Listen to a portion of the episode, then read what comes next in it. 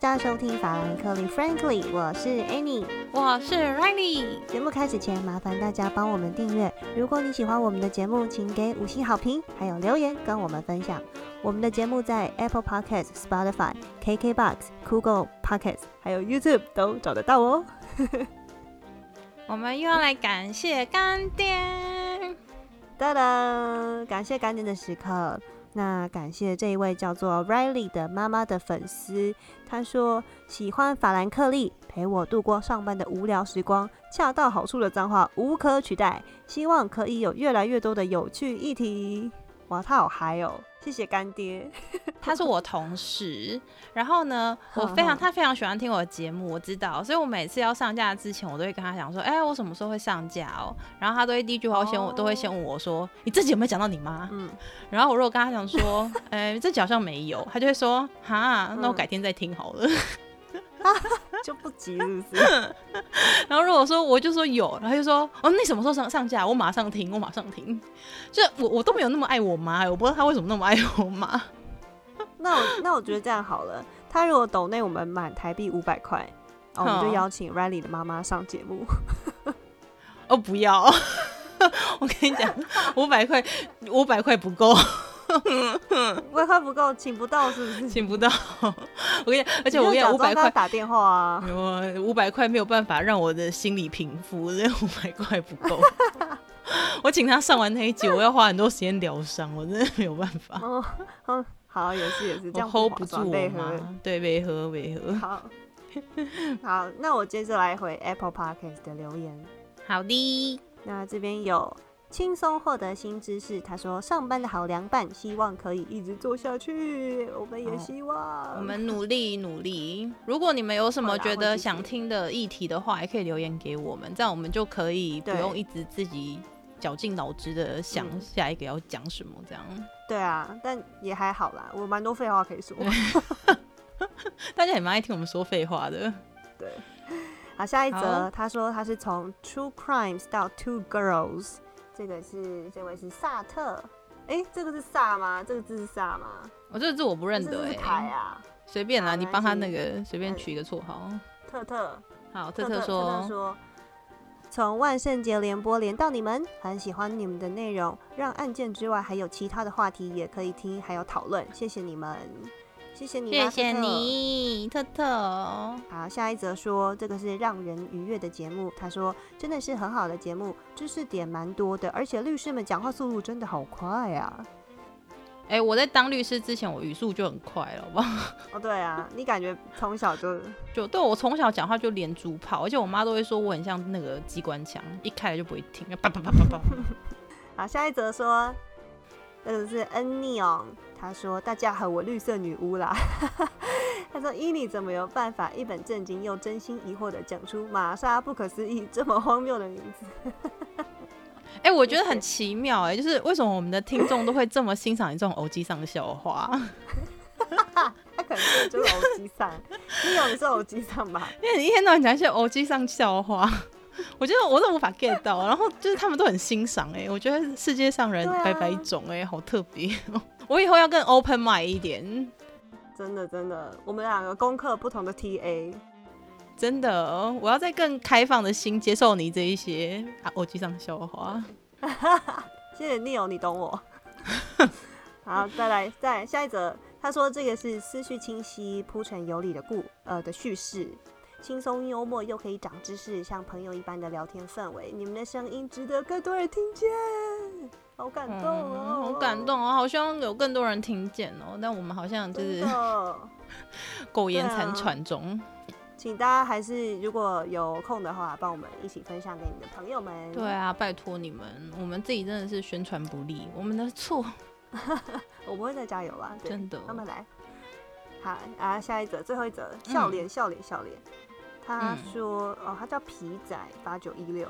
他说朋友介绍来听第十七集法律人甘苦谈，然后李组比文组吃香，他也很认同。听完觉得内容很有趣。本身他不是法律人，但听到 Helen，他觉得 Helen 声音很性感。他说听到 Helen 提到考试门槛提高的看法的时候，认真的是觉得说法律圈没有很好走。”最后想说，就是主持人那时候讲考试遇到放屁狂魔，他心里很同情，可是他狂笑。我我讲这个故事就是要跟大家讲说，麻烦大家如果以后在考场放屁，麻烦自动消音，天地良心。我跟你讲的，人在做天在看。不是啊，可是屁这个东西忍不，你可以消音。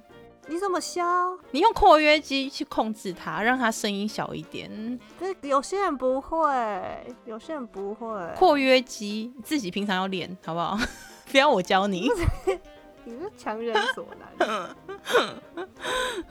好，所以我们回复完留言，也回复完这个抖内我们的干爹了。那今天来进入到我们的一个比较 follow 时事的故事。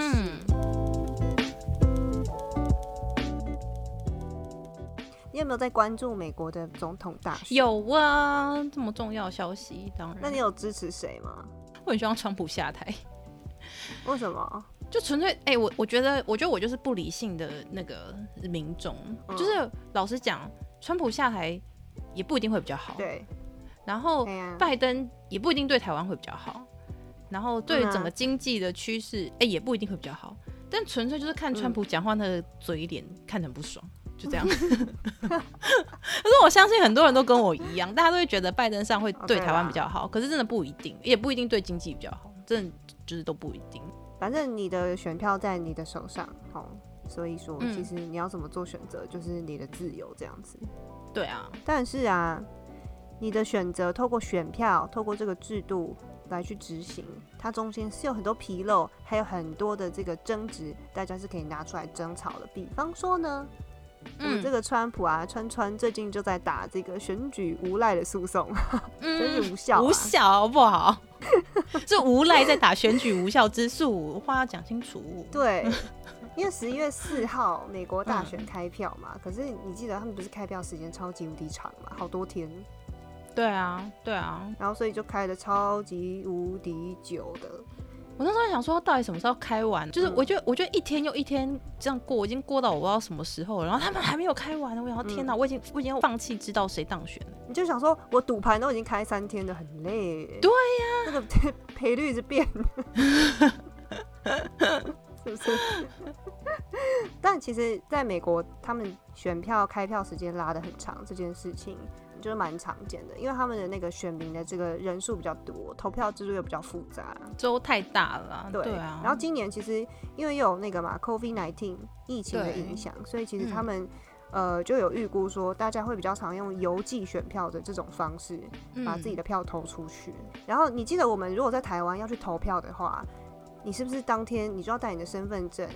嗯，还有什么？哎，反正身份证应该就行了。还有你的那个选举，他会寄到你家嘛？那一张？对，就你要带着资料，要亲自去，对，亲自去，然后他才发给你，就是你可以进去投票。嗯啊，然后他还要验证说你是谁，那你还要签名或者盖章。对，所以其实验证身份这个环节很复杂。对。那你如果他们现在是改用邮寄的这种方式来把选票寄出去的话，他要去验证这个邮寄真的是他本人，他会花更多时间。这感觉非常有可能会有造假可能性。哦，对啊，因此就是他们有说，今年邮寄选票数量可能会多达六千五百万张，所以这就是为什么他们会花这么长的时间才能把票就是一一的把它开完这样子。但是也就像你说的。这种制度，它可能就会有很多，你可以去怀疑它中间没有那么正确、没有那么精确的一个部分。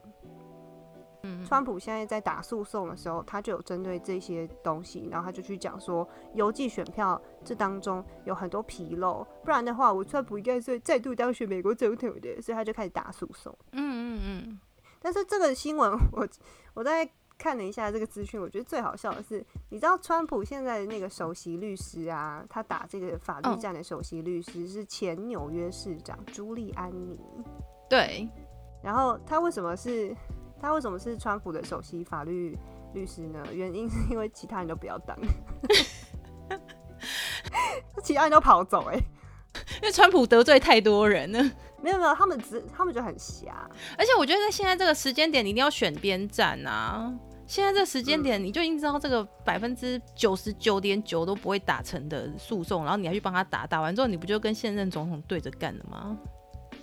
哎，对啊，对啊，对啊，可是但你知道他为什么接吗？除了没有别人要接以外，哎、你知道他据说一天他拿律师费多少？你知道吗？多少？他一天拿两万美金哎、我靠，真的假的？为什么？他一天拿两万美金哎、他就在那边胡说八道，然后就给你拿两万美金，好爽哦！是不是很棒？很棒哎？一个月 我一个月两领两万美金就好。哦，对啊，我们比较 humble。对啊，我们比较谦谦虚一点。然后可是就是他其实帮川普打的这个诉讼，选举无效的诉讼，他们就会一直去 argue 说重新验票啊，或是这个票有问题，所以选举的结果应该要无效啊，或什么的。其实美国各地的这些州的法院，什么宾州啊、内华达、啊、密西根啊，他们其实法院都是驳回的。嗯，对，对，然后刚刚讲那个呃日领两万美金的这个前纽约市长哈，嗯就是他的这个律师，川普的律师朱利安尼，他最好笑就是他大概在呃某一个场合，就是他要针对这个法律诉讼战去公开讲他的策略的时候的一个场合，嗯。他讲一讲啊，从他脸上啊。嗯，就是留下一个黑色的水珠，然后就这样流流流流流从他的鬓角，然后再往下到他的脸颊，然后接着到他的下巴，直到大家都没有办法忽视那条黑黑的东西。然后后来？媒体就全部都在讨讨论说，诶、他是不是染发失败？然后还去就是访问那个什么纽约当地的一些就是理发厅的什么 senior 的资深理发师，还有说不会不会染染发失败不会那样，他应该是涂了睫毛膏。睫毛膏涂到从鬓角流下来是这样吗？因为他要补鬓角啊，他让他鬓角看起来哦，较他用睫毛膏去补鬓角，然后补到流汗，然后就这样子一条从上面。反正就是流出一个黑黑的人，然后就有那个报纸就写是什么低级的彩妆、啊？然后就有报纸写说他就是一个失败的融化当中的 loser。好有趣哦！我觉得川普这人很有趣，他雇佣的每一个人都很有嗯趣。志趣相投的人就会凑在一起。然后其实呃比较多新闻报道是这个他在宾州这边他也有提起这个有关选举的这个诉讼。那为什么宾州这边比较多大家的注意？就是因为宾州他的选举人票是比较多张，它有二十张。嗯，那在美国总统大选，就是你总共在这个五百多张票里面拿到两百七十张票，你就是选上这个美国总统。那宾州有二十张票，所以它相对比较关键，所以他们也有在宾州去提起这个诉讼。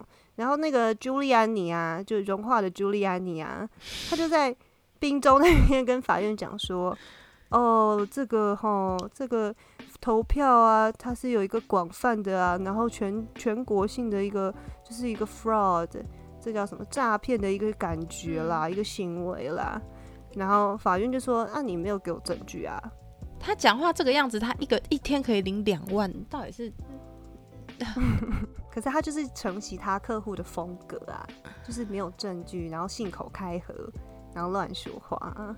对，因为他就是跟宾州的法院讲，他就说 this is a widespread nationwide voter fraud，他就说这是一个很广泛的一个，反正就是随意的指控说这个投票过程中有不好，就是诈骗的或者是这个欺瞒诈欺的这种行为。那法院质疑他你怎么没有提出证据的时候，他竟然只回应，他就说。哦，我没有在说谎啊，不不是没有人知我？不是在无理取闹啊，我的天哪！就他没有提出任何证据。哎、我突然想到，就是呃，我们在那个法律人苦与悲那一集啊，就是 Danny 他不就讲说，就是他当一个律师，然后就常常很多时候其实就是站在他的客户的角度，然后用他客户的想法跟他的姿态去跟客户沟通，然后他们俩就可以建立起一个很好的桥梁，这样。就是他嗯是不是就是用这样子的方式，所以他才会吸引到川普这个客户，然后他跟川普才会携手联合合作这样子。哦，有可能。不过我是觉得他只是看在一天两万块美金的份上。就总之，他在宾州这个也是被法院驳回，而且法院就是法官其实也有直接对外公开讲话，他就说你现在要叫我，你现在不是要争执这个呃选举的过程有 fraud，你现在要争执的是我们宾州七百万个人、七百万个民众他们的选举权呢、因为如果你要呃，如果你要说服我的话，你希望的结果叫做这个选举的结果是无效的，等于这七百万个人的投票就是没有了耶。对啊，七百万人有多少？你知道吗？蔡英文二零二零年总统大选的得票是八百一十七万票，所以七百万，嗯，光滨州他们的投票其实就是台湾总统大选的规模，这很多哎，这很惊人，非常惊人。好，所以川普的这个选举无赖诉讼差不多到这边，所以我在看这些新闻的时候，我就一直想起一个人。你想到什么？你知道是谁吗？我就一直想到我们会是我们的丁丁吧？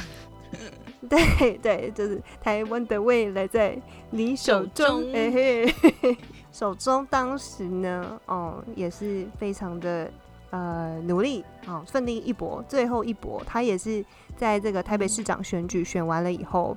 因为他们的选票差距很很少啊，差三千多张票而已。嗯，二零一八年十一月二十四号选举嘛，然后丁丁他拿了五十七万多张票，然后科科拿了五十八万，差不多差了三千两百五十四票。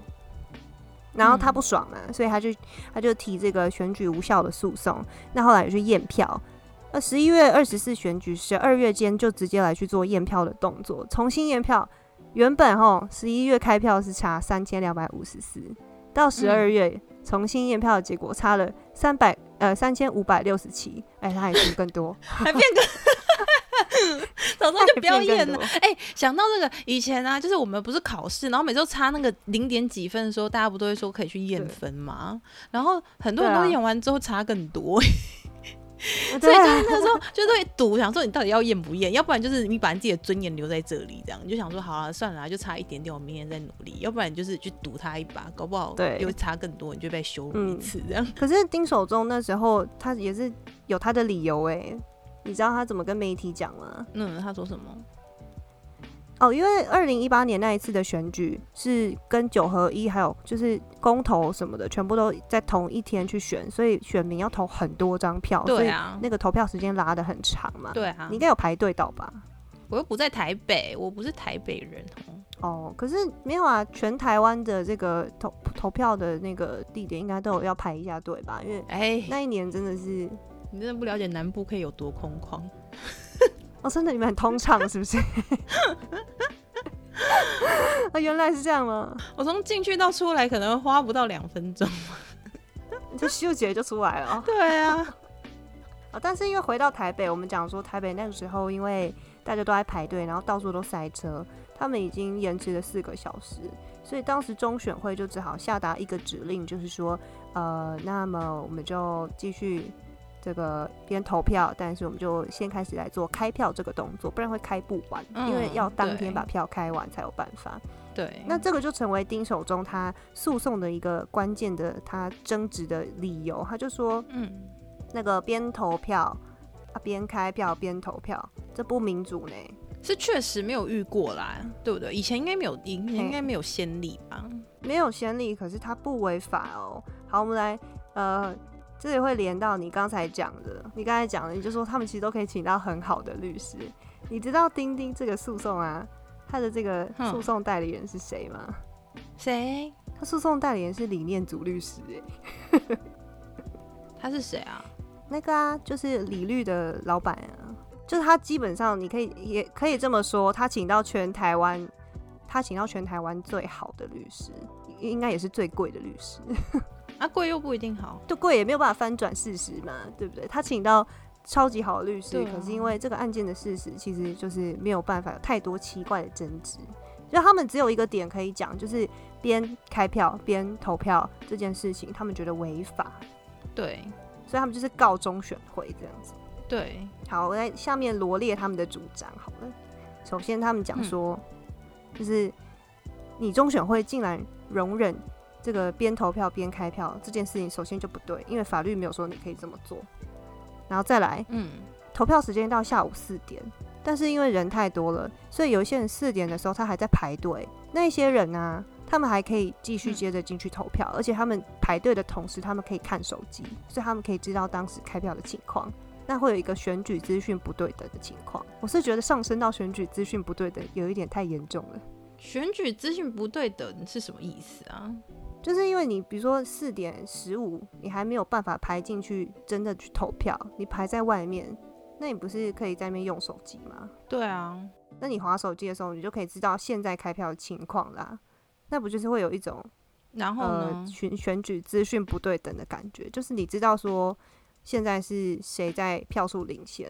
我也不会因为柯文哲票数嗯领先就去投给丁守中啊。好，对你这个就会讲到，就是最后第三点，就是他说前面这个东西嗯会导致投票过程中选举人他的判断跟讨论都会被影响到。为什么？因为当时会有讲说要弃姚保科，就是呃抛弃姚文智，然后保嗯把柯文哲保上去，这是一个弃保效应。就是你假设发现说，诶，柯文哲的选票开出来没有想象中的好，那我本来想投姚文智的人会觉得，我宁可让柯文哲去当选，而不要让嗯丁守中去当选，所以这是一个弃保的效应，这是他们第三个主要的点。那个时候我印象很深刻，是在就是投票之前好几天就已经很多人都弃姚宝可了，不知道那天才发生吗？也是哦，瑶瑶到最后就是连自己民进党的人都不太想挺哎、所以法院针对这一点，他就说啊，你没有举证啊，而且你这个是政治考量，这不是我法院可以管的事情。嗯，实际上吼，他们虽然找了很多条法条，可是这些法条都不足以去让他们的主张，就是不足以可以去佐证他们的主张。比方说，他们就有引用一条《公务人员选举罢免法》第五十三条第二项，他说，投票日的前十天开始，不可以用任何的方式去把这个发布有关候选人或是选举罢免相关的民意资料，然后你也不可以去报道、嗯散布或是评论。对，就十天前民调就不可以再有公对吧？我们就是会管得对啊。很严。所以其实十天前就有一个资讯的宁静的期间，我觉得自己你也很难说这个选罢法它这一条的规定跟二零一八年那个情况是同一件事情呢、因为它法条是说投票时间截止前不可以公布民意调查资料，嗯，可是开票是民意调查资料嘛？这显然不是同一件事情啊。而且投票时间截止，那个实际上四点四点到，其实就是投票时间截止啊。只是说中选会觉得说很多人四点的时候还在排队当中，那是因为技术性的关的的关系，你不能让他们不投票。然后其实这个所谓的选前不能公布民调这个东西啊，嗯，它大概是我们一九五三年的时候，嗯，才去讨论，嗯然后才去新增的一个规定。因为我很好奇，为什么不可以公布？呃，他会选影响到投票人的心政吧，就是他可能会觉得啊，某一方可能都会赢啦，那我就不要嗯投啦，或是某一方注定输啦，那我就不用特地赶一趟回去啦，那就少掉那些票，是这个原因吗？哦，你说有点西瓜味大便，就是反正我回去也没有用，这样子。对啊，有可能啊，就会影响到投票人的意愿吧，是吧？哦，有可能，有可能。我去嗯查了一下，他当时这个规定的原来呃缘由啦由来，嗯一个是他们有去参考其他国家的立法，所以其实全世嗯界都有这个规定的。法国本来是七天，后来变成一天，一天也太少了。嗯，不一定呢，因为如果把整个世界的地图打开看，美国的话是没有这件事情，他们没有规定不可以公布民调，嗯所以他们直到选嗯选举就投票的整个过程，他们就是基本上你不要讲假的东西啦，但是没有说你不可以讲这些民调。然后英国也是，嗯，他没有这个嗯规定。但是你看哦，像日本跟韩国还有台湾，我们就有这样子的规定。然后嗯日本的话也是，日本也是十天，然后台湾也是十天，嗯其实算很长。然后韩国的话嗯是大概六到七天这样子，就是他们当时立法去参考国外啦。但是我觉得也有一些这个多少也反映出就是各国的这个心态的不同吧。所以他就真的只是就是继承法这样，他也没有给一个理由说为什么要有这样子的规定。他还有另外三点，一个是你刚才讲的，就第一嗯点是说他参考国外立法，第二个嗯是你刚才说的那个选前给大家一个宁静，可以去比较思考一下。第三就是说，当年啦，他们是认为民调是一个素质比较参差不齐的东西，所以不要一直这样乱丢民调，误导人民。他应该要回到可是到现在民调也是一个很参差不齐的东西。对啊，对啊，到现在还是一堆假民调，一堆乱做的、啊。对啊。然后第四点是说，哎、这个其实这个规矩就是这个规定啦，他当年通过的时候是两党，反正全部的这个立法院的势力就一，他们全部都通过，大家都同意这个规定，就表示这个规定嗯对他们来说都是有好处的很嘛。重要，对那啊，为什么呢是就是因为为什么？这个啊，可以帮政党去做配票，还有选战的策略。结论就是，这个丁丁当时他也是败诉哦，就是法院也是讲说啊，你这个吼就是没有什么理由啦，败诉嗯就是判决确定这样子。那你觉得呢？呃我觉得他只是刷存在感呢，我觉得他一开始就知道他不会赢，所以你觉得他没有理由这样？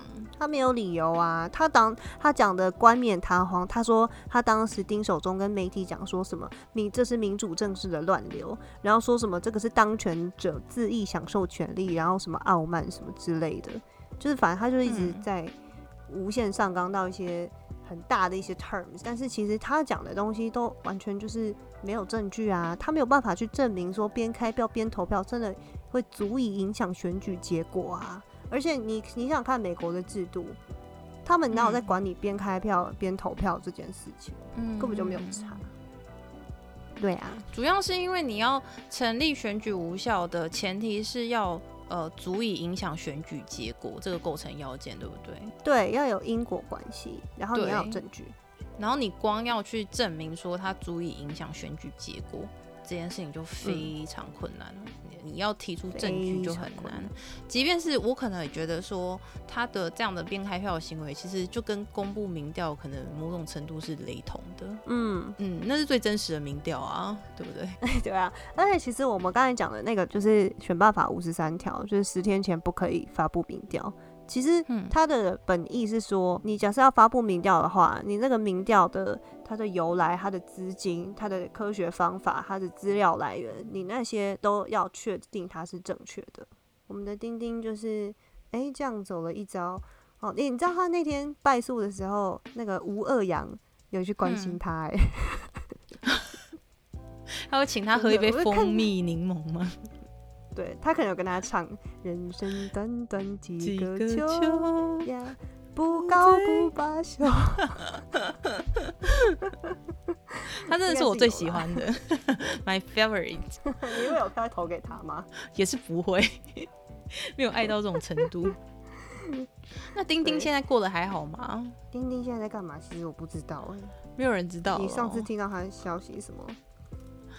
就是活在十一月二十四号的男人，不过他这个判决，他提起这个诉讼，其实也是有有趣的地方，就是说，其实我们可以想一下，就是那个如果投票投太久，这个要怎么办啊？你觉得可以怎么办？就下一次不要把公投，然后什么就是首长的选举全部通通都放在同一天就好啦，然后也不要一次公投投那么多，然后那个题目设计的乐乐等。可是他没有办法啊，因为把公投绑在那个同样绑在那一天的原因，就是希望他提高公投的投票率，不是吗？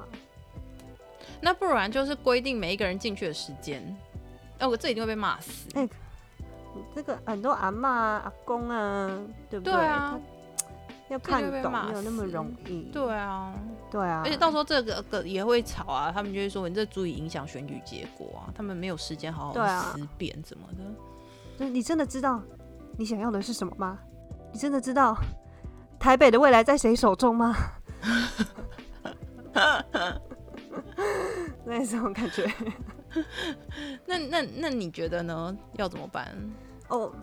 我是后来有去查，有一些人就有提议说，我们可以用电子投票的方式，就可以加速这个。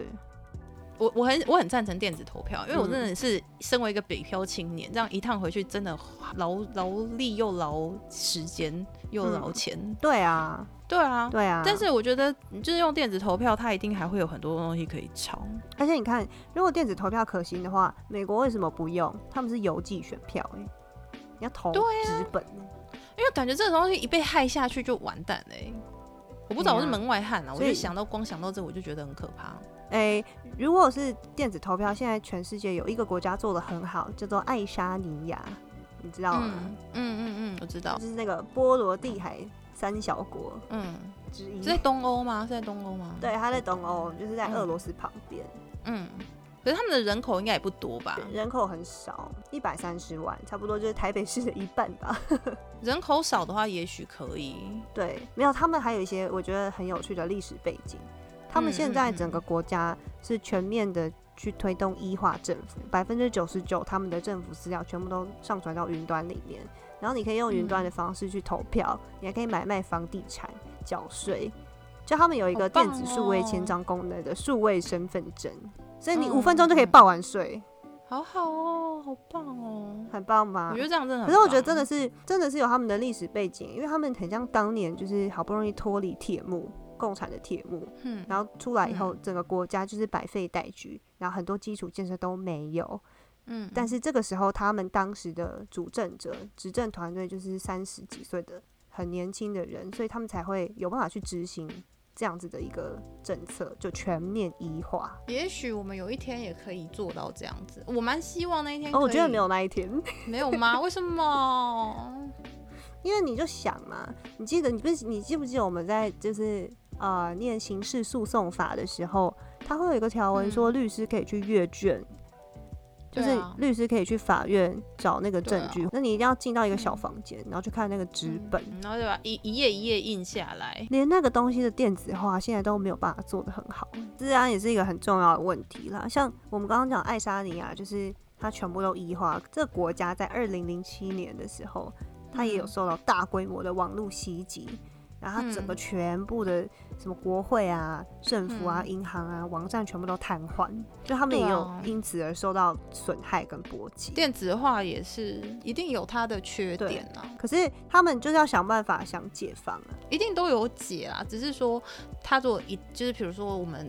比如说电子投票，它一被害进去之后，它造成的那个就是严重程度，就是我们无法，至少到目前为止，我们还没有办法有一个很好的防防治的方式。这样，这个差不多就是今天要讲的内容。对啊，看起来美国选举最后应该就是确定，应该是我们的 Joe Biden 成为下一任的美国总统。但也蛮多人在讲，他们选举人制度就是很诡异。然后，其实也应该做一点改革，这样子。他们他们这个制度当年是什么？一七八七年制宪会议就定下来的。一七八七年的那个历史背景，他们就只是，他们就只是觉得说啊，没办法普选啦，啊，人多地大，资讯很难正确的达到每个人的就是身边，所以普选是不可能。那我们就选说，到底要用国会来选，还是我们就搞一个选举人团来去做选择？嗯，但后来他们觉得国会选就没有三权分立，所以他们就改成就是决定要用选举人团来去做总统大选的这个制度。然后他们就又因为他们是那个联邦制的国家，所以每一个州就是很独立。那每一个州它就会有他自己的选举人团，所以你在哪一个州你的普选的票数比较多的时候，那一整个州的选举人团的那个票数，比比方说我们刚刚讲宾州二十张票，那就等于全部都是 Joe Biden 的票。对啊。这很奇怪，这真的超奇怪，没有赢者全拿这种道理吧？这太奇怪了。而且一期多少年，一期多少年，确实啊，就是地大人稀，然后你要就是收集所有人的意见，这不容易。可是，在现今这个社会，你多遥远，你都可以传递得到资讯的地的状态了，觉得这不是一件难事啊。可是为什么会沿袭一期多少年的那些旧习？我觉得好奇怪哦。我也觉得好奇怪，没有与时俱进哎。对啊，对啊，所以每次看他们的选举都觉得太精彩了，真的很有趣。好吧，那这就差不多是今天的故事哦。今天也没有讲故事，就是讲一下最近的心得分享。好，就这样子。如果大家喜欢我们节目的话，记得帮我们留言，给我们五星好评，然后推荐给你所有的朋友。就这样，谢谢大家，谢谢，拜拜，拜拜。